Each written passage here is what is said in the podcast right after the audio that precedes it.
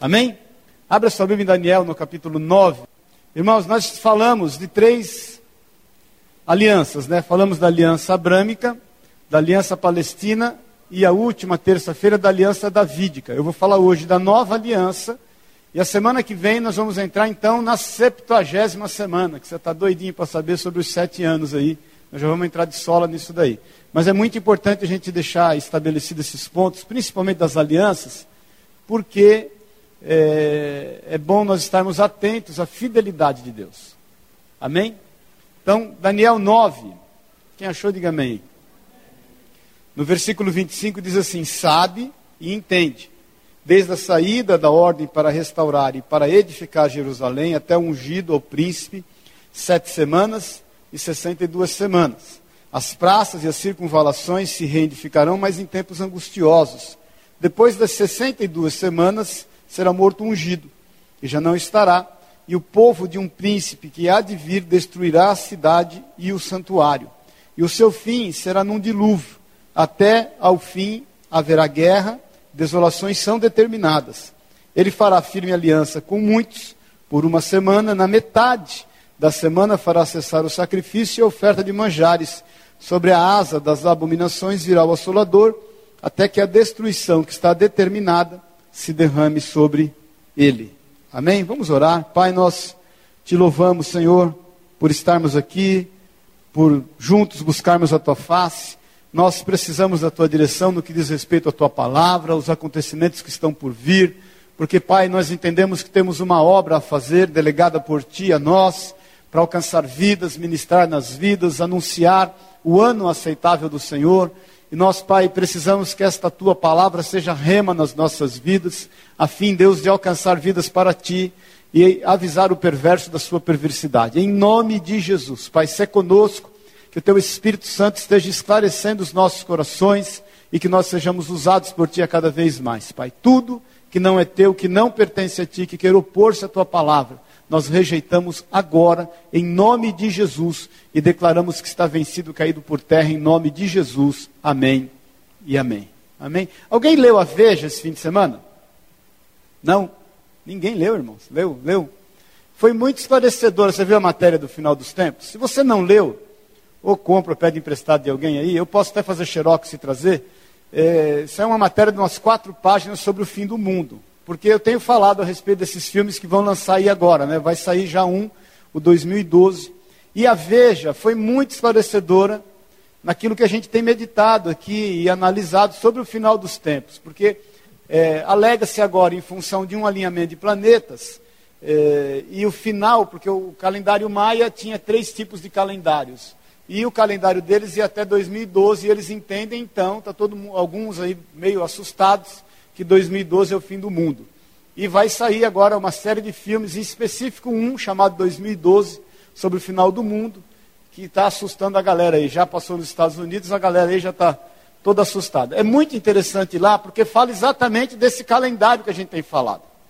Dessas 62 semanas, das sete semanas antes que completa 69, e daqueles anos. Você se lembra do que a gente falou? Tem alguém, alguém tem alguma dúvida em relação a isso? Não? Paz do Senhor, irmãos. Hã? A primeira semana que são os 49 anos, que é na reedificação lá, quando Neemias sai, Neemias 2, demora 49 anos.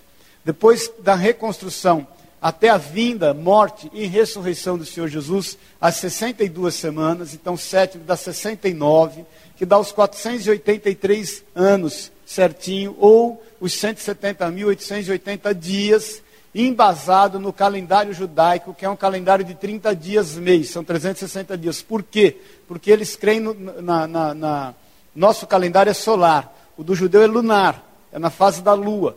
Nós estamos na fase do sol. Na, e, e, e, até a Veja fala sobre isso e é interessante você ler, porque vai explicando, e eu até entendi isso na Veja, porque eu, às vezes eu pergunto assim, puxa, mas eu não lembro um mês de outubro com tanto frio. Você vê que às vezes alguns atrasos em relação às épocas, às estações do ano. Acontece que todo ano nós perdemos dias, porque na realidade o nosso, o nosso ano não, não seria de 365 dias, mas 365 e, alguns, e algum período, que somado em 100 anos dá mais de 10 dias. Então, é interessante você ler lá. E nós estudamos aqui e vimos como Deus é perfeito e exato, até em dias. Então, embasado no calendário lunar, que a fase da lua é 29 ponto alguma coisa, quase 30 dias, dá o ano então de 360 dias, e a gente pôde entender isso daí. E, e entendemos então que estamos sendo tratados como igreja. O Senhor coloca um stand-by em Israel, está nos tratando como igreja, aguardando o momento que Ele sabe qual é, nós não sabemos, de nos recolher e aí sim vir os tempos vindouros e aquilo que nós vamos analisar semana que vem, que é a sétima semana. Nós falamos a semana passada da aliança davídica, né? A outra semana da aliança palestina e a outra semana da aliança abrâmica. É importante a gente entender as alianças. Por quê? Porque a gente vai entender a fidelidade de Deus e vai passar a entender mais ainda tudo quanto diz na Bíblia e aquilo que nós entendemos. Nós interpretamos a Bíblia de uma forma literal. Como está escrito, a gente entende. Amém, queridos? Não é alegórica, que é outra forma de interpretar a Bíblia. Por quê? Porque a forma alegórica você fica à mercê, você fica refém do intérprete.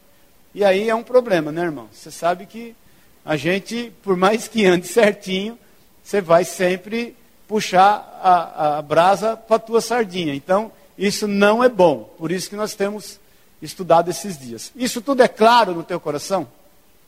Consegue ser claro isso? Você tem alguma dúvida em relação a isso, irmãos? Só os vivos aí digam amém. É claro isso? Então, abre a tua Bíblia, por favor. Em Jeremias 31, nós vamos falar da nova aliança, que é a outra aliança incondicional e atemporal. No versículo 31 também. Quem achou aí, diga amém. Posso ler? Eis aí, vem dias, diz o Senhor, e firmarei o quê? Nova aliança com quem? Com a casa de Israel e com a casa de Judá. Não conforme a aliança que fiz com seus pais no dia em que tomei pela mão para os tirar da terra do Egito, porquanto eles anularam a minha aliança, não obstante eu os haver desposado, diz o Senhor. Porque esta é a aliança que firmarei com a casa de Israel depois do quê? Depois daqueles dias, diz o Senhor. Na mente lhes imprimirei as minhas leis, também no coração las escreverei. Eu serei o seu Deus e eles serão o meu povo. Não ensinará jamais cada um ao seu próximo, nem cada um ao seu irmão, dizendo: Conhece o Senhor, porque todos me conhecerão desde o menor até o maior deles, diz o Senhor, pois perdoarei as suas iniquidades e dos seus pecados jamais me, jamais me. Então o Senhor está falando aqui de uma nova aliança, uma aliança que ela é extensiva àquela que foi dada a Abraão, que foi confirmada e ampliada na aliança palestina, confirmada e ampliada na aliança davídica a despeito deles não cumprirem aquele povo, a parte deles na aliança mosaica, nós vimos ali que a aliança mosaica era uma aliança temporal e condicional, dependia do momento, dependia da obediência do povo. E o Senhor fala aí que a despeito deles não terem cumprido a sua parte, aquela aliança não cumprida, nós entendemos que ela não abrogaria aquela aliança feita anteriormente. Então olha para mim um pouquinho, meu irmão. Entenda o seguinte: o Senhor prometeu, ele vai cumprir. Ele estabeleceu novas alianças ao longo de todos esses anos com esse povo, que embora eles não tenham cumprido, elas, essas, esses não cumprimentos dessas alianças fizeram com que eles não desfrutassem de uma bênção para aquele momento. Porque abriram mão em função da dureza dos seus corações, em função da cerviz dura. Cerviz dura eu já te expliquei. É o cara que tem o pescoço duro, não se submete. Já te expliquei a diferença do joio e do trigo. Você só sabe quando eles estão maduros. Por quê? Porque o trigo se submete, ele abaixa, ele é humilde. O joio fica lá, retão, soberbão. Então esse povo de dura cerviz, esse povo de coração duro, deixou de desfrutar de bênçãos que o Senhor havia declarado para a vida deles naquele momento. Agora não abroga, não anula, aquelas alianças, aquela aliança que foi sendo ampliada e, e, e, cada vez mais testificada. E o Senhor vem então falar de uma aliança para depois daqueles dias. Que dias são esses? O dia em que Deus vai estar tratando com o seu povo E nós, como igreja, que já estamos passando por um tratamento, vamos estar com ele por toda a eternidade. Vai ser a 70 semana, os sete anos da grande tribulação. Então nós estamos entendendo aqui que o Senhor está ampliando essa aliança abrâmica, dizendo que ele vai cumprir para com o povo de Israel tudo quanto ele prometeu. E ele vai cumprir após todos esses dias. Quem está entendendo, diga amém, irmãos. Vem aí, vão aqui, versículo 31. Eis aí vem dias, diz o Senhor, que firmarei nova aliança com a casa de Israel e com a casa de Judá, não conforme a aliança que fiz com seus pais. Você sabe que essa é a aliança mosaica, no dia em que tomei pela mão para vos tirar da terra do Egito, porquanto eles anularam a minha aliança, não obstante eu os haver desposado, diz o Senhor. Porque esta, versículo 33, é a aliança que firmarei com a casa de Israel depois daqueles dias, diz o então comece a entender que o Senhor vai tratar com Israel nessa 70 semana. Israel vai reconhecer que o Senhor Jesus é Deus. Todo olho o verá e toda língua confessará que Ele é o Senhor. Vocês se lembram que quando Jesus morreu na cruz do Calvário, e o tempo fechou, literalmente, né? Aconteceram alguns, alguns fatos sobrenaturais na morte de Jesus, né? A Bíblia diz que o céu escureceu, a Bíblia diz que quando ele entrega o seu espírito, os sepulcros se abrem, a terra treme. Lembra-se disso? Os sepulcros se abrem, os mortos ressuscitam, alguns mortos que vêm estar com o povo. E aí, quando o céu enegrece, a Bíblia diz que um centurião olha e fala: verdadeiramente esse era filho de Deus. Então, todo, todo o povo remanescente, o que ficar aqui fora o arrebatamento, vai reconhecer, porque todo olho o verá. Após os sete anos, o Senhor vai voltar. E aqueles que permanecerem firmes vão viver esse tempo e essa aliança. Está claro isso no teu coração, meu irmão? É aliança para dias vindouros. Agora, abre a tua, a tua Bíblia, por favor, rapidinho em Ezequiel, no capítulo 16, no versículo 60, diz assim: Achou? Mas eu me lembrarei da minha aliança feita contigo nos dias da tua mocidade estabelecerei contigo uma aliança eterna. Então te lembrarás dos teus caminhos e te envergonharás quando receberem as suas irmãs, assim as mais velhas como as mais novas, e te as darei por filha, mas não pela, pela tua aliança. Estabelecerei a minha aliança contigo, e saberás que eu sou o, eu sou o. Então o Senhor está falando de uma graça incondicional. O Senhor vai estabelecer sobre eles, através do sacrifício de Jesus, o cumprimento dessa nova aliança. Aliança abrâmica, aliança palestina e aliança davídica, eles já experimentaram. E eles já viram da fidelidade do Senhor. Eles vão experimentar e entender da fidelidade de Deus através de Jesus Cristo na nova aliança quando se cumprir essa 70 semana, porque todo o povo vai estar quando todas as nações se voltam, nós vamos analisar isso semana que vem, se voltam contra Israel e Jesus, no mesmo lugar onde ele ascendeu aos céus, ele volta, e ele vai fazer com que todos, obviamente, sejam derrotados pelo seu exército naquela grande batalha e trará honra para Israel, eles vão reconhecer essa aliança do Senhor. Irmãos, os tempos vindouros, eu, eu, nós vamos ver um pouquinho isso aqui, Deus, pela sua misericórdia, vai nos livrar dele. Mas vai ser bucha em cima de bucha. Porque nós, nós temos que entender isso. Deus vai proporcionar tudo para tratar com Israel, porque ele prometeu a Abraão. E toda a sua descendência. E ele vai cumprir essa aliança, meu querido. Agora, não vai ser fácil. Todo povo que tem essa aliança com o Senhor vai passar por essa prova, porque não reconheceu o Senhor como Senhor e Salvador. Quando nós reconhecemos Jesus Cristo como Senhor e Salvador na nossa vida, pronto, nós estamos com Ele. Os desígnios dele vai se cumprir na nossa vida. Amém, queridos? Porque nós, além de amigos de Deus, nos tornamos o quê? Escravos de Cristo. No que diz respeito à sua vontade. Aquilo que ele estabeleceu sobre a nossa vida vai se cumprir. O dia que ele estabelecer lá, vai tocar a trombeta e estabelecer o dia do arrebatamento, nós somos tirados. Aí ele volta tratando com Israel. Aí ele vai provar e mostrar para Israel a sua graça, o seu amor. Você imagina Israel quando vê Jesus, aí sim vem ele e a igreja, nós os santos vem junto, estabelecer justiça e defender. aquela nação. Então comece a entender que o Senhor, Ele estabelece essa aliança, Ele cumpre toda a parte do que diz respeito ao amor, e Ele derrama sobre essa nação de Israel uma graça incondicional, a despeito de tudo que eles fizeram. Agora, preste atenção em Isaías 60, 61, perdão. Todo mundo sabe de cor e salteado, diz assim, posso ler?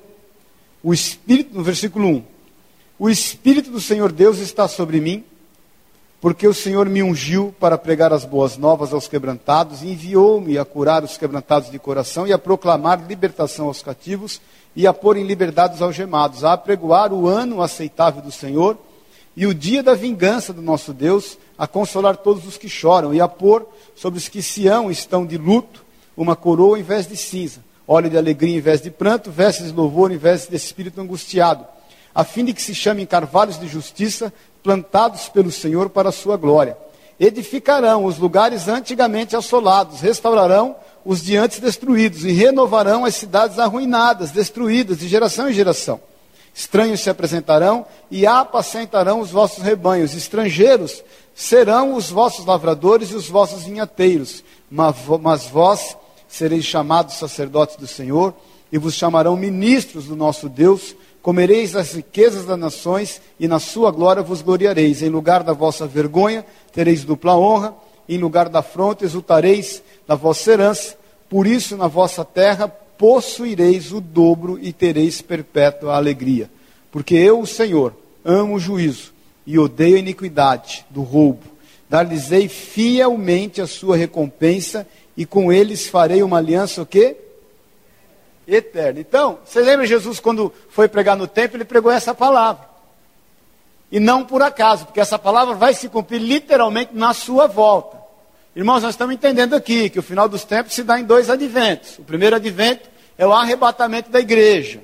O segundo advento é a volta de Jesus Cristo. Amém? Em meio a uma grande tribulação. Então tudo vai estar arruinado. Quando Jesus voltar, tudo vai estar assolado tudo vai estar arruinado. E o povo de Israel vai reconhecer que Jesus é o Senhor. E aí o Senhor começa a cumprir todas as suas promessas, aquilo que nós temos estudado esses dias. Vai dar posse àquele povo naquela terra. Vai estabelecer justiça, vai reinar ele e toda a herança de Davi. Vai reinar perpetuamente, com momentos de paz, de prosperidade de unção, de graça. Imagina Jesus reinando, querido. Paz o Senhor. Jesus reinando. E eles vão entender disso. Agora, é uma aliança eterna, embasada na palavra e na fidelidade de Deus. E eu te pergunto, meu irmão, nós vamos estudar isso daqui a pouquinho aqui. Se o Senhor faz questão de cumprir a sua aliança, a sua promessa com esse povo de tão dura serviço, que dirá com você que o tem amado e o tem buscado? Quantas vezes o diabo quer te roubar a esperança do cumprimento do sonho e da vontade de Deus? Quantos sonhos estão ainda no teu coração por tanto tempo? O Senhor não está brincando contigo. Ele vai cumprir os desejos do teu coração. Todos, Marco, todos. A despeito dos seus erros, dos seus delitos, dos seus pecados, dos seus problemas, das iniquidades. O sangue de Jesus passou sobre a tua vida, meu irmão. E se ele faz questão de cumprir isso por um povo que teve uma dura serviço, que dirá um povo que é quebrantado de coração. Por isso que me preocupa o evangelho que tem sido pregado hoje, tem sido um, esse evangelho triunfalista, de conquista, e que tudo nós temos que conquistar, e usam de forma errada, quando o apóstolo Paulo diz, tudo posso naquele que me fortalece, e usam de uma forma que não, tudo eu posso, vou conquistar, vou fazer. Não, quando Paulo fala disso, tudo eu posso naquele que me fortalece, ele fala das aflições que ele passou, dos naufrágios, das dificuldades, dos perigos entre falsos irmãos, das fomes, da nudez, do apedrejamento, do, do, do, das vezes que ele foi chicoteado, né? cinco quarentenas de açoite menos um, são 195 chicotadas. Ele fala de aí, quando ele fala de toda essa dificuldade, ele fala, mas tudo eu posso naquele que me fortalece. O pessoal inverte. Pego tudo eu posso naquele que me fortalece, afã, no afã de conquistar, de roubar até se for necessário. Amarrado em nome de Jesus. E nós temos que ficar atentos em relação a isso, meu irmão. Porque o evangelho é diferente, querido. O evangelho que nós temos que ministrar e viver é o evangelho de saber que o Senhor realmente vai nos dar mais do que a nossa necessidade. Por quê? Porque Ele é poderoso para fazer infinitamente mais do que pedimos ou pensamos. Então nós buscamos servir a Deus para quê? Para poder servir ao próximo. Porque servir a Deus sem servir ao próximo, eu tenho falado insistentemente, é um serviço inútil. Então por quê? Porque nós servimos ao Senhor, somos seus filhos, somos seus eleitos, nação santa, sacerdócio real, povo adquirido com exclusividade para Deus, está lá em 2 Pedro. Agora, o Senhor tem para conosco que é o melhor, Deus é um bom patrão. Ou não é? Ele não fica devendo nada para ninguém. Então, qual é a maior dificuldade nossa, dos cristãos agora, atuais, contemporâneos que somos? Aprender a descansar. Nós só temos um desafio, queridos: aprender a descansar. A maior dificuldade nossa é entrar nesse descanso. Porque servimos ao Senhor. Queremos fazer tudo conforme a Sua palavra. Queremos andar em retidão, a fim de ter autoridade para resgatar aqueles que estão atrás das portas do inferno, que ainda estão instituídas em algum lugar até a gente chegar. Porque quando a gente chega, essas portas do inferno não prevalecem. Vamos tirar essas pessoas no nome de Jesus Cristo, transportá-las pelo poder e o amor do Senhor. O Senhor é quem faz isso, nós somos usados por isso, ao reino do Filho do seu amor. Quem é que vai te pagar? Quem é que vai te honrar? Quem é que vai realizar os teus sonhos, querido? É a igreja Água Viva? Não é. Quem vai realizar o teu sonho é o Senhor. Ele é fiel nas suas alianças. Em todos os aspectos. Por isso que nós temos que descansar, porque às vezes também nós queremos ser juízes. E queremos entender quem merece ou não esse descanso. Paz do Senhor. Eu estava lendo esses dias Onde é que eu fui? Eu, fico, eu, leio tanta coisa, até bula de remédio, eu não posso ver uma que eu gosto de ler. É. A Priscila é igual eu. Posso ver nada que eu saio lendo. Eu estava lendo esses dias, onde é que foi que eu li, meu Deus? Ah, que, que Hitler copiou as ideias de Henry Ford. Porque Henry Ford tinha muito essa questão, porque tem um livro antigo, Charlette deve lembrar disso, dos protocolos de sábios e siões, né, antigo, e que esse livro pregava, é só um adendo aqui, ele pregava. Hã? Ajudou a escrever. Esse livro, não, esse não, só a senhora leu. Esse livro pregava que o holocausto não existiu. E que isso foi uma invenção judaica para poder ter comoção do mundo e favorecimento. Esse livro é de 1920, mais ou menos. E Henry Ford foi um, um, homem que difundiu muito esse livro, embora crédulo no Senhor, mas ele difundiu muito. E, e, e Hitler admirava demais Henry Ford. Então, irmãos, tanta coisa veio acontecendo com o povo de Israel, em tantas, em tantas fases que, que aconteceu, que antecederam esses dias, e que às vezes nós queremos entender que a justiça de Deus vai se estabelecer sobre eles de uma forma aterradora. Entenda o seguinte: o Senhor nos ama e tem um propósito para com eles. E nós devemos orar pela paz em Israel. E não devemos se meter nesse tratamento. Né, Zequinha? Não podemos se meter. É a mesma coisa eu ir lá, você põe o Lucas de castigo e fala o seguinte: você vai ficar agora, não tem mais festa, acabou, e vai dar uma dura nele e o Thor junto do lado ali. E eu vou lá, vou dar um, uma bolachinha para o Thor e vou levar o Lucas para passear. Você vai ficar em lutas comigo. Não, é melhor não me meter. Ué. Então, se a gente quer se meter no tratamento que o Senhor tem para com Israel, é, é problema, irmãos. Não se meta. Ore. Para que eles, definitivamente, quanto mais deles entregarem a vida para o Senhor, melhor é para eles. Eu conheço um monte de judeu que se converteu. Entregaram a vida para o Senhor. Agora, os que não se converterem, aí sim, os que não vierem pelo amor, que é essa época, vão vir pela dor. Mas vão vir.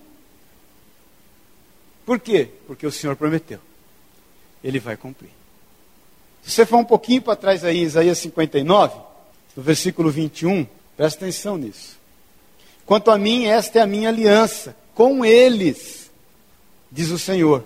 O meu espírito que está sobre ti e as minhas palavras que pus na tua boca não se apartarão dela, nem da de teus filhos, nem da dos filhos dos teus filhos, não se apartarão desde agora e para quanto, quanto tempo aí? Então, a mente e o coração vão ser renovados para toda a eternidade. Quem está entendendo isso, diga amém.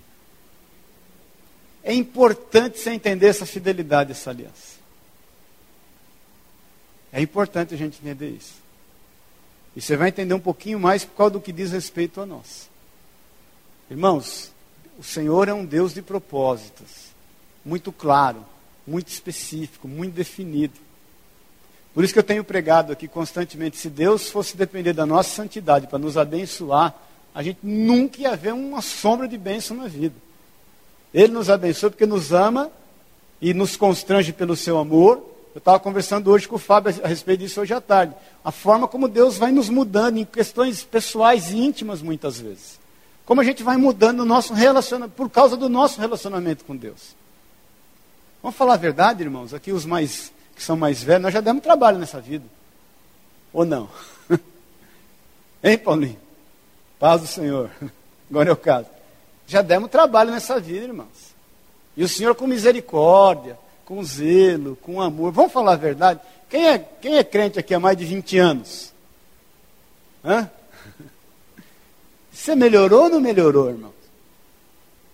Mais ou menos.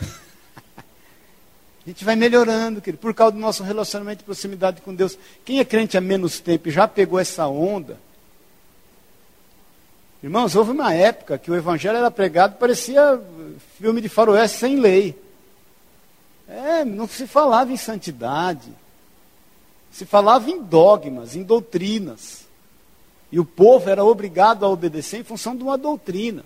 Eu falo isso sempre na minha, no meu batismo. Eu, eu fui, o pastor escreveu na lousa bem grande: quem jogar bola vai para o inferno. Quem vê TV vai junto. Quem deixar a barba não pode tomar ceia. Era assim, queridos.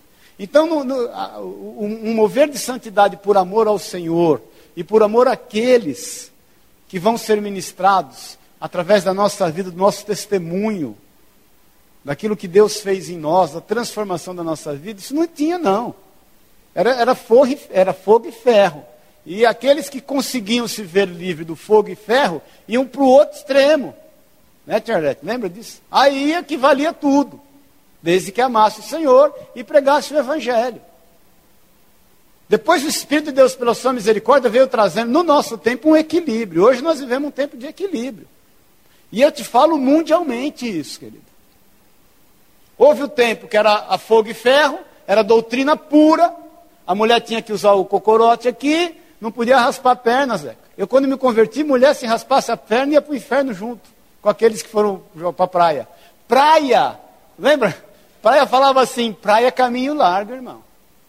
Não pode ir para a praia. Imagine, que, como é que ia pregar o evangelho na praia? Eu estou falando de recente, aí, vamos falar a verdade, 30 anos é pouco tempo até. E aí aqueles que se viam livres, porque tinham aqueles que iam por causa dessa religiosidade, meu, ficava ali. Era só religiosidade pura. Virou um sepulcro caiado. 40% da população carcerária é filho de crente desviado, querido. Sabia disso? Ou crente desviado, ou filho de pastores, inclusive. Por quê? Porque viviam uma doutrina, uma loucura. E se pusesse o pezinho fora, diáconos, matem-no. Porque. E aqueles que se viam livres disso, aí ia para outro extremo. Não, vale tudo.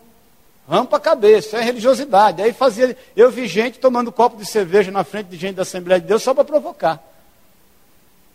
E teve outras igrejas que foram abertas com uma doutrina pior do que a Assembleia ainda. Aí só o sangue de Jesus, quem é que aguenta? Aí o Senhor, pela sua graça, o Espírito Santo vem nos renovando. Hoje, você glorifica a Deus por isso. Nós somos uma geração temente a Deus, que guarda a santidade, que tem entendido o Evangelho e que temos só que ficar livre dessa questão do triunfalismo, da conquista e disso. Não, temos que ficar, entender que o Senhor é quem vai nos honrar. E que nós somos livres, tudo posso, mas nem tudo me convém. Não é isso? Então, tudo me é lícito, né? Mas nem tudo me convém. Então, nós temos que entender isso. Agora, o Senhor tem um propósito em relação a Israel e que vai cumprir e que vai fazer o Espírito de Deus habitar sobre eles, e eles re vão reconhecer que o Senhor Jesus é o Senhor. No capítulo 59 de Isaías, Esse é que nós lemos, né? Quanto a mim, esta é a minha aliança. Com eles, diz o Senhor, no versículo 21, o meu espírito que está sobre ti e as minhas palavras que pus na tua boca não se apartarão dela, nem dos seus filhos, nem das dos filhos dos seus filhos, nem se apartarão desde agora para todo sempre, diz o Senhor. Vai, por favor, em Ezequiel 37, um pouquinho para frente. Então nós entendemos que a importância dessa nova aliança, ela garante a Israel um coração convertido com fundamento nas suas bênçãos. Eles vão entender que sem derramamento de sangue não há salvação, uma graça incondicional, é uma aliança eterna e baseia-se nessa graça. A mente e o coração serão renovados e regenerados. Eles serão restaurados do favor e da bênção de Deus. Vai haver perdão sobre os seus pecados, habitação do Espírito Santo, ministério de ensino e obediência, bênçãos materiais. E no versículo 26 de Ezequiel 37, diz assim: Farei com eles aliança de paz, será aliança perpétua, estabelecê-los-ei e os multiplicarei, e porei o meu santuário no meio deles para sempre. O meu tabernáculo estará com eles, e eu serei o seu Deus, e eles serão o meu povo. Então o templo será reconstruído. E o Senhor vai estar lá, as coisas vão acontecer segundo a vontade de Deus. Como? Nós não sabemos. Quando? Nós não sabemos. Nós sabemos que vai acontecer. Hoje, onde era o templo, mais ou menos onde era o templo, ele está um pouco para a esquerda, é aquela mesquita de Omã, né, que é o domo da rocha. O Fábio teve lá. Aquele, quando você olha Israel, Jerusalém é aquele domo dourado.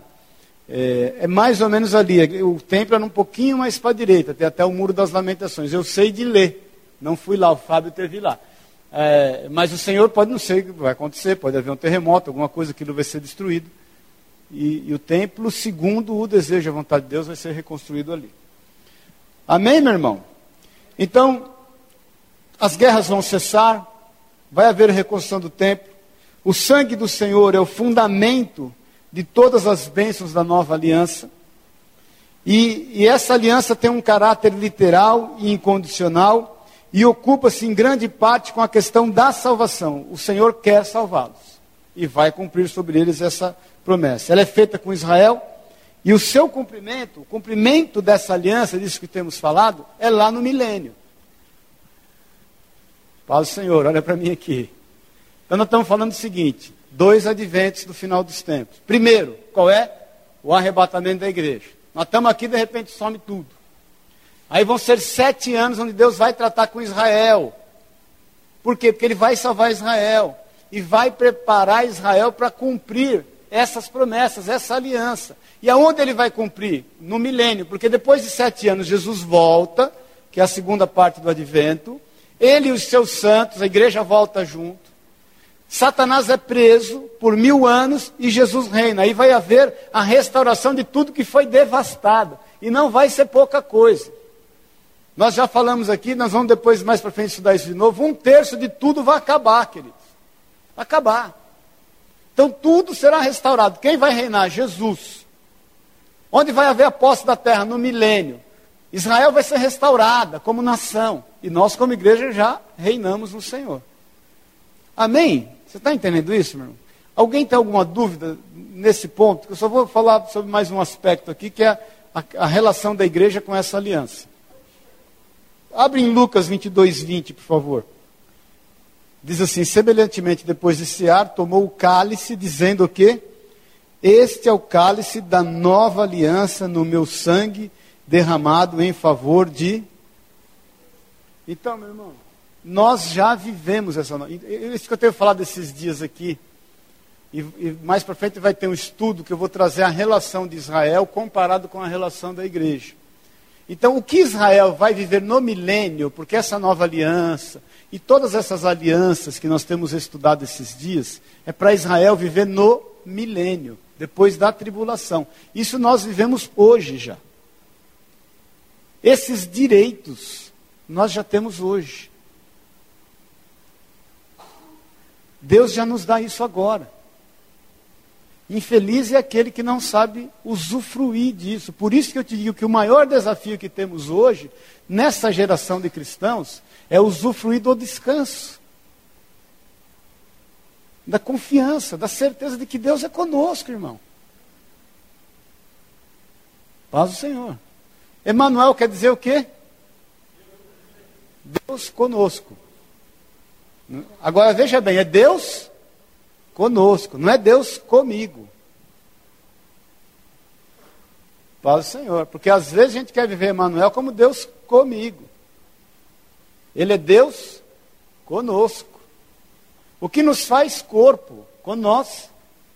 Porque quando dois ou mais se reúnem em nome de Jesus, ele ali está. Porque nós precisamos da unidade. O pecado entrou no mundo por causa da unidade em relação à tendência do pecado. Eva experimentou, não rolou nada, deu para Adão, concordou. Quando Adão concorda, já era. E o Senhor reconhece, Gênesis 11, 6, não precisa abrir, quando eles estão lá construindo a Torre de Babel, aí reúne Deus Pai, Deus Filho e Deus Espírito Santo. Olha o tamanho da reunião. Olha, olha o crivo da reunião. Aí o Senhor fala assim: os homens são um só, e eles têm uma só linguagem. Isto é só o começo, e nada lhes será irrestrito a tudo quanto intentarem fazer. E aí o Senhor põe então a divisão de línguas. Cada um fala de um jeito, porque aí quebra entre eles essa unidade. Então o Senhor reconhece que no meio da nossa unidade há grande poder. Então esse cálice da nova aliança, que o Senhor quando consagra ali, dando graças, tipificando o sangue dele, que seria logo em seguida derramado por amor de nós, vale para nós hoje, como vai valer para Israel lá no milênio. Israel, queridos, vai receber a bênção, mas vai passar por uma bucha. Nós estamos passando pela bucha já. Que não é nem, é nem um milionésimo da bucha daqueles que vão enfrentar a grande tribulação para isso ser tratado. Meu irmão, minha irmã, se você acha que você está passando problema hoje, nós estamos na graça. Qual o tamanho do teu problema, querido? Aceitar a deficiência do irmão? Oh, esse irmão é caroço. Fazer o quê? Mas você não é um martelo para quebrar o caroço, você é caroço igual. Hein? Vamos conviver com isso e aprender a lidar com essas questões, para que nós sejamos um. Porque o que o diabo quer migrar no nosso meio? A nossa unidade, a nossa concordância. Através de quê? Facções, divisões, contendas, invejas, porfias,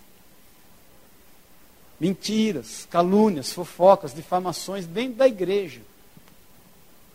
Aqueles que se envolverem com isso, e isso vai resultar em adultérios, em fornicações e tantas outras coisas. Esses, com certeza, eles não puderam renunciar à sua carne. Fala aí, Zequinha. Então, quando, entenda assim, ó, quando, quando Noé, quando acabou o dilúvio, tinha três descendentes para começar a terra de novo, ali com suas esposas, Sem, Cão e Jafé. Sem ocupou essa área aí da Palestina, que são os semitas, essa região. Cão ocupou a parte de Canaã que veio também para a África. E Jafé ocupou toda a Europa. Você pega aí a, a, a, o povo chinês, é um povo tão antigo quanto. Talvez alguns mais antigos até do que Abraão. Mas quando Deus olha para toda a terra, inclusive os chineses, os indianos, que são povos antigos, ele olha em toda a terra e busca um amigo. Ele cria um amigo. Ele acha um amigo em meio a todo esse povo. Abraão, que morava em Ur dos Caldeus, que era filho de idólatras. O pai dele, Terá, era idólatra. Era pagão. Não, não existia Israel. Não tinha uma nação Israel. A questão, isso que a gente tem que entender. Deus, ele, ele não teve aliança com uma nação, ele teve aliança com um homem. Esse um homem constituiu uma família. Essa família virou uma nação. Quando José entra no Egito, muito tempo depois, sabe quantas pessoas eram essa família, representante de Abraão? 70 pessoas. Abraão, de Abraão nasceu Isaac. Né? De Isaac nasceu Jacó. De Jacó nasceram 12 filhos. O décimo primeiro é José. O décimo segundo é Benjamim filho de Raquel. Com Lia teve outros filhos e com outras mulheres outros, Jacó. Mas como, como Raquel era a mulher que ele amava, e vinha, a descendência seria por ela, ela era estéreo, depois concebeu o filho que foi José. Quando José está no Egito, os irmãos vendem ele, lembram-se disso? Os irmãos vendem José, e ele está lá no Egito, depois ele linda a história de José, né? Os irmãos vêm, não sabem que é ele, porque 17 anos, 13 anos haviam se passado desde a venda, e ele já é um alto executivo do, do, do Egito, ele é o vice-presidente do Egito. E os irmãos ter com ele, ele reconhece os irmãos, ele faz uma pegadinha lá e faz os irmãos trazerem Benjamim. Depois ele faz os irmãos trazerem o pai, e ele se revela aos irmãos. E aí vem o pai e toda a sua família, eram 70. 430 anos depois, 430, que o Senhor já tinha falado para Abraão que a descendência dele ficaria cativa por 430 anos na vida de um povo. Por isso que ele fala para Abraão e fala em Ageu que Deus não faz nada sem revelar antes aos seus filhos os profetas. O Senhor, quando tem algo a realizar, ele revela a nós. É que a gente não ouve. Deus fala por sussurro, a gente faz tanto barulho, irmãos, que não ouve.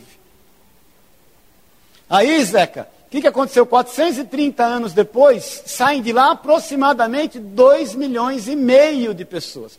Quando Moisés lidera aquele êxodo, tem 2 milhões no cangote dele. É gente. 430 anos depois. Isso em, em, em, em você pôr aí em qualquer matemática, você chega fácil aí nos 430 anos, 2 milhões de pessoas. Disso, aí você imagina, esse povo esparramou tudo. Foi esparramando. Como é que conta? É que nem cearense. Verdade, irmão. Cearense, já, cearense tem no mundo inteiro. É meu pai que falava, meu pai falava, Maurício, o, o cearense é o judeu brasileiro. Corintiano, então, só o sangue de Jesus. É, Jacó, depois ele, ele tem um tempo com Deus, porque Jacó quer dizer usurpador, porque ele, ele, ele, Jacó era meio torto, a vida dele era meio tortinha. E o Senhor age com misericórdia para com ele, ele, ele, no vale de Jaboque uma vez, ele tem uma luta com o anjo do Senhor, e ele recebe uma bênção, ele luta pela bênção, o Senhor muda o nome dele para Israel, quer dizer príncipe de Deus. Jacó e Israel é a mesma coisa. Ele passa a ser Israel. Fala, Cris. Isso, nós vamos estudar. Os 144 mil. Esses 144 mil, no tempo da tribulação, nós vamos falar sobre isso um pouquinho na outra semana, mas vou te adiantar. São, eles vão fazer o papel da igreja, porque a igreja vai ser retirada e o Espírito Santo também. O evangelismo parou. Mas o Senhor é misericordioso, virão 144 mil testemunhas. Que são esses 144 mil? São 12 mil convertidos de cada tribo. São 12 tribos, vezes 12 mil de cada tribo convertido. Porque Deus, a gente não dá conta quem é da tribo de Dan, quem é da tribo de Levi, das outras, outras, Ruben, e aí vai. Todas as outras tribos. Mas o Senhor dá conta deles. Aí vão haver na tribulação 12 mil de cada tribo que estão convertidos e que vão fazer o papel da igreja. Não, não sabemos. Depende, se o arrebatamento for o ano que vem, já existe. Então, não, se, se o arrebatamento for daqui 60 anos, não pode ser. Eles vão existir ainda. Nós não sabemos. Ninguém sabe, Cristo. Sabe por quê? Porque eles, eles vão fazer o papel da igreja no tempo da tribulação. Se a tribulação for daqui 10 anos, já existe. Como o anticristo já está vivo, vivendo entre nós. Há quem diga que o anticristo já vive. Nós não sabemos. Pode ser. Se o arrebatamento for daqui 10 anos, pode ser, possivelmente. É. E nós vamos estudar depois também, porque tem os 144 mil, Cris, e tem as duas testemunhas, viu, Cris? Tem também duas testemunhas aí que então, queridos, onde nós, como igreja, estamos inseridos na nova aliança, nós fazemos parte dela. Ela garante a perpetuidade futura, conversão e bênção de Israel e garante a bênção eterna de todos os que creem. A nova aliança tem dupla aplicação: é para Israel futura e para a igreja agora. Amém? Só rapidinho aqui por causa do horário.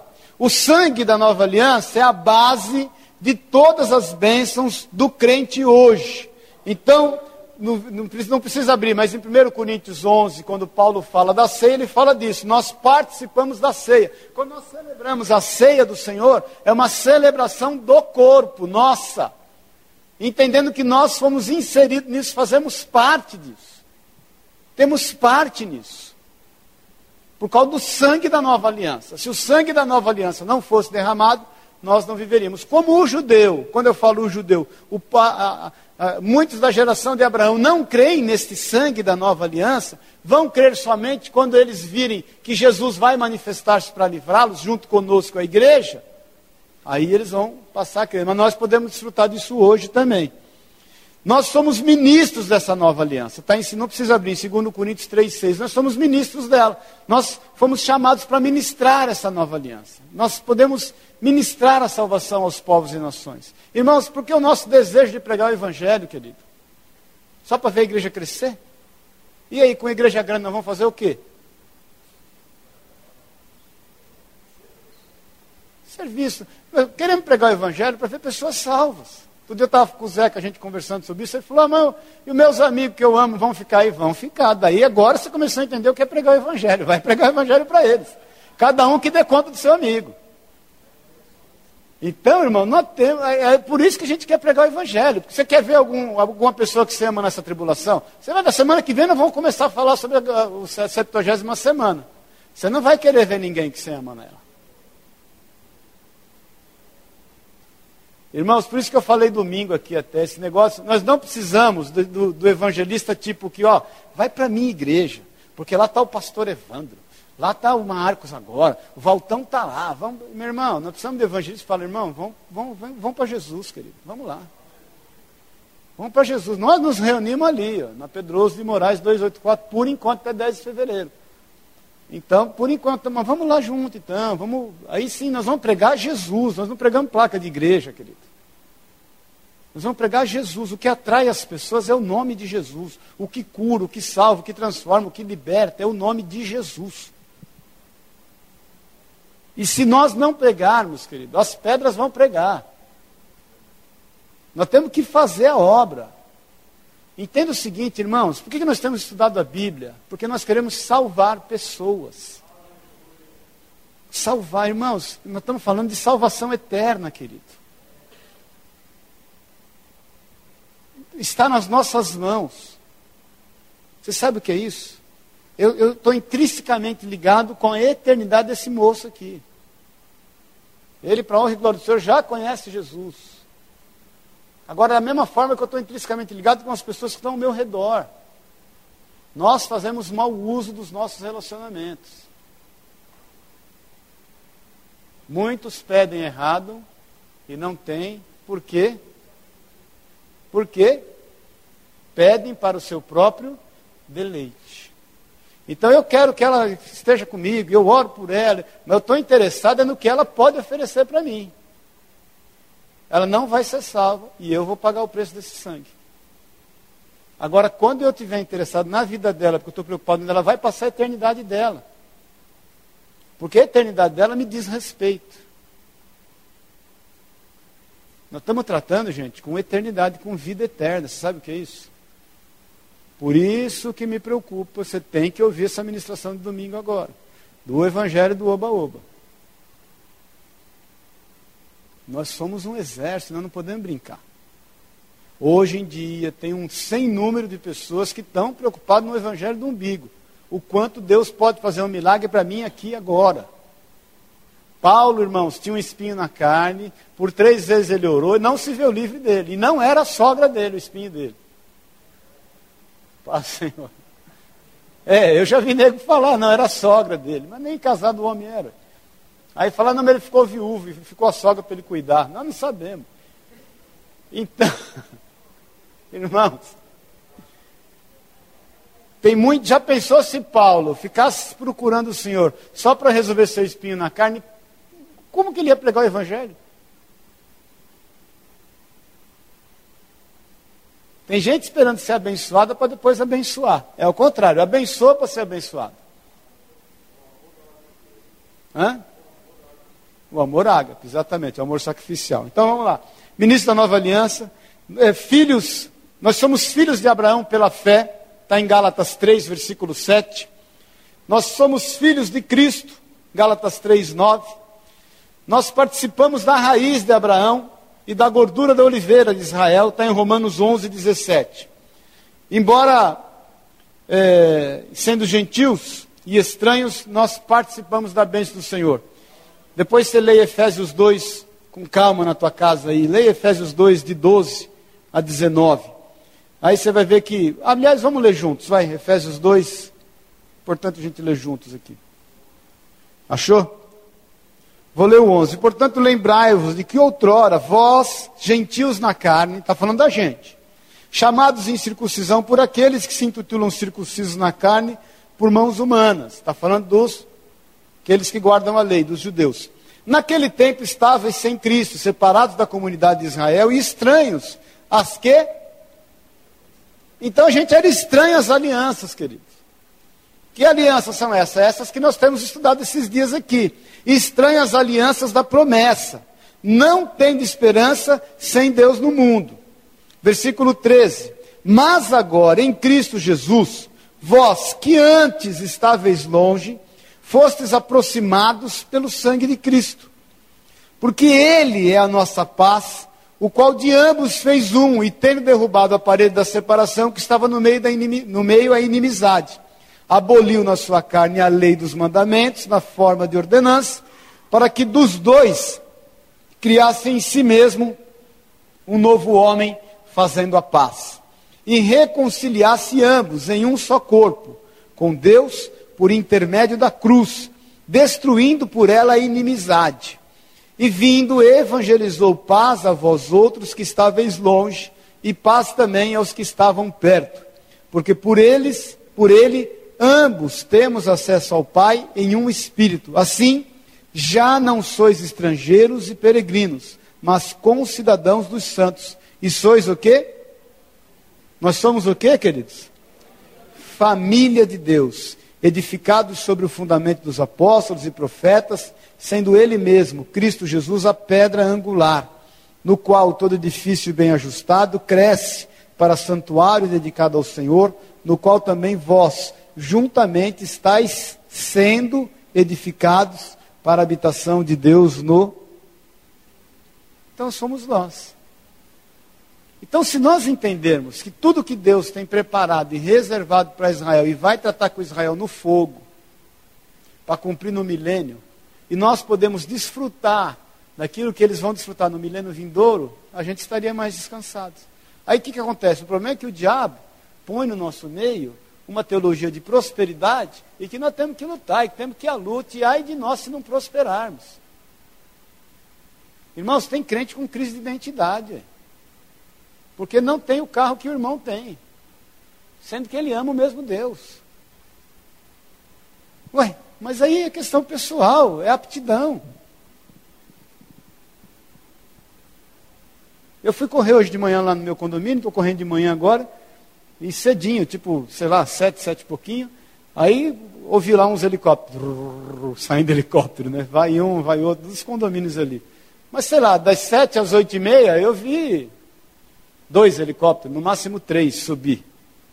Quantas mil pessoas moram ali? Mas aprove a Deus que três andassem de helicóptero. E daí, meu irmão?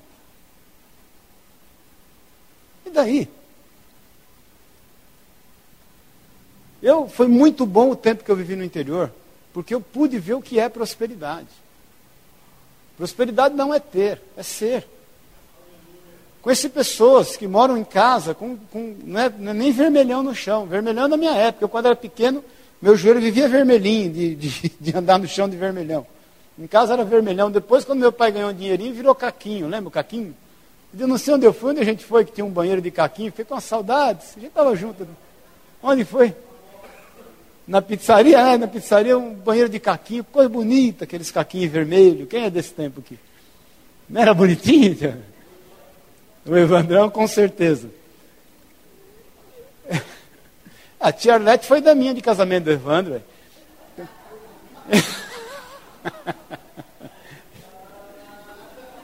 Então, irmãos, é, mas eu lá em Minas, olha, ia entrava em casas com terra batida. A camisa dos meninos puída aqui assim, ó, mas limpinho.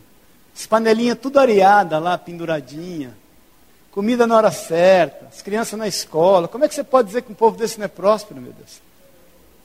Senhora Pedro, está tudo bem? Está tudo ótimo, pastor. Quer tomar um café? Um bolinho de fubá aí, todo dia fresquinho. Eu tenho que sair daqui para comer um bolinho de fubá ali na Vila Madalena e ainda pago uma nota para comer um bolinho de fubá, meu Deus. E ainda não é aquele cremoso com erva doce. Não, aqui na, na, tem aqui um bolinho de fubá, chama panela de ferro. De vez em quando eu vou lá na rua Girassol, lá, todo dia às três da tarde tem um bolinho fresquinho lá. Eu aprendi lá a comer um bolinho. Hã? Então vai lá na rua Girassol, não é merchandise, viu? Mas lá, irmãos, eu vi isso quantas vezes, velho.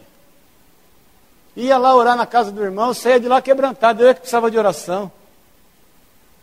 Muitas casas. Muitas casas. Próspero, povo próspero.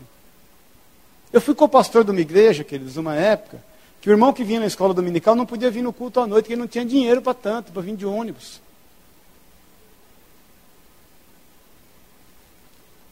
Ué, e a, cremos no mesmo, no mesmo Deus, da mesma forma. Agora você vai falar que o irmão desse não é próspero, ele é uma bênção, porque a casa dele é arrumada, é organizada. Ele dorme melhor que muitos de nós.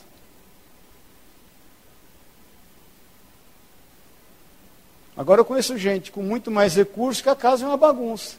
E que dorme muito mal. E que é suja. Então, irmãos, o que nos resta é aprender, como igreja, a entrar no descanso.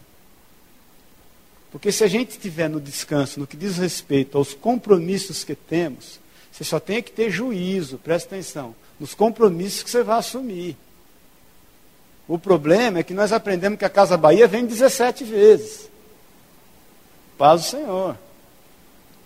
Paz do Senhor. E sai que nem uns loucos, comprando na Casa Bahia, comprando, fazendo conta. Aí vai orar, para ver se Deus abençoe, vai ficar bravo. Aí quer dar o dízimo, o vízimo, o trízimo, que aí sabe comprar Deus. Irmão, isso aí é questão de matemática, querido. Você tem que firmar o pé na rocha e honrar o Senhor com os teus dízimos, as tuas ofertas. As primícias são do Senhor. Com o que você, não é o que sobra, não, com o que você tem. Irmãos, a questão de dízimo, só, depois nem precisa gravar mais isso, mas que já nem faz parte do estudo.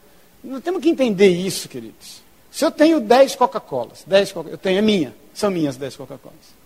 Eu dou, as, eu empresto, ponho na geladeira dele as 10 Coca-Colas. Guarda aí para mim as 10 Coca-Cola. Vou te deixar, vou, eu vou confiar em você as 10. Aí eu vou vir a hora e vou falar para você assim: me dá uma Coca-Cola. Você vai ficar com quantos por cento? Com 100, meu irmão. Por que 90? Não era nada teu, ué.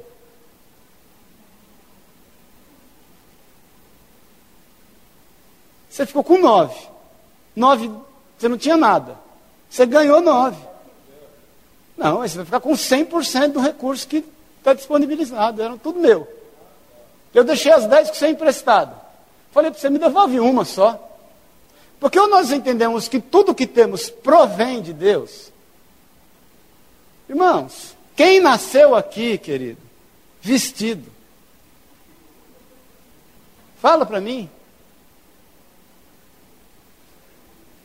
Quem nasceu vestido aqui, querido?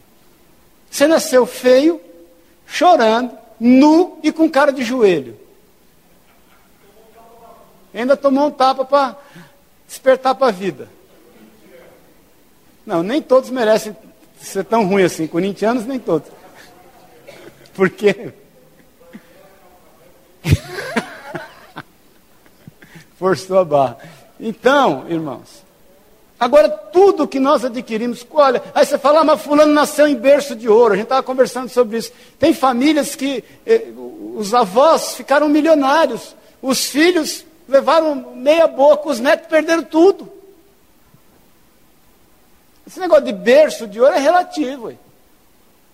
Ou nós entendemos que tudo procede de Deus para nós, e quando tudo procede de Deus, quando nós devolvemos a parte devida, que é 10%, para a manutenção da casa e para que o evangelho seja pregado, irmãos.